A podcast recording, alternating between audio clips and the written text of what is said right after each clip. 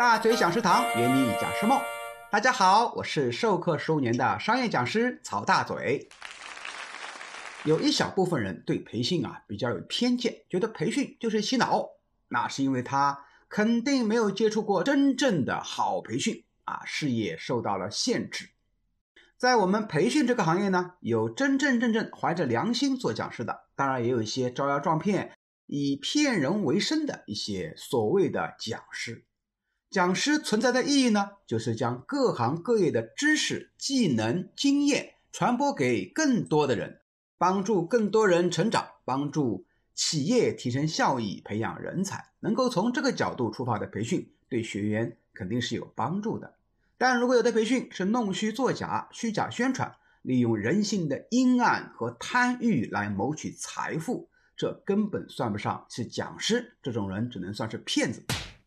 啊，比如前段时间有看到个新闻，某台湾老师收弟子收了四十一万，还有关门弟子，正式正宗关门弟子一百多万啊。那个两个弟子啊，都是借了钱去讲去拜师傅啊，把自己的厂也关了，搞到后来呢，只能每天啊吃馒头喝开水过日子。而且呢，老公也跟他离婚了，搞的是倾家荡产、妻离子散啊。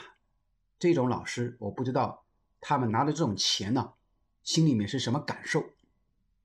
所以“洗脑”这个词呢，也要看们如何去对待啊。如果说洗脑给你洗脑的这个老师，他就是给你激励、给你正面的洗脑，给你阳光心态啊，让你呢人生充满了正能量，满怀激情的投入工作啊。我觉得这样的洗脑是一个好的洗脑，是一个正向的洗脑。那么。如果说一个只有满腔的热血，缺乏工作的方法和技巧，然后呢又去反复的打鸡血，发现自己还是没有效果，缺乏方法和技巧，回头来呢啊就得骂娘了，因为你只顾着被洗脑了，被鸡血了，对吧？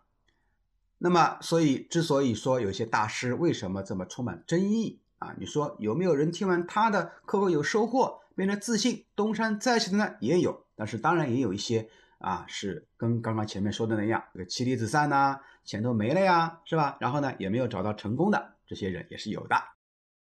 别说洗脑了，连心灵鸡汤也是一样。有的人说心灵鸡汤可以帮助人们在陷入低谷、心情沮丧的时候获得安慰，有一些动力，以更好的姿态面对接下来的生活。还有人说呢，心灵鸡汤嘛，毒鸡汤，只有鸡汤没有鸡肉，吃了也不能大补。过几天啊，又回到了老样子。那么，咱们回到最初的问题：培训就是洗脑吗？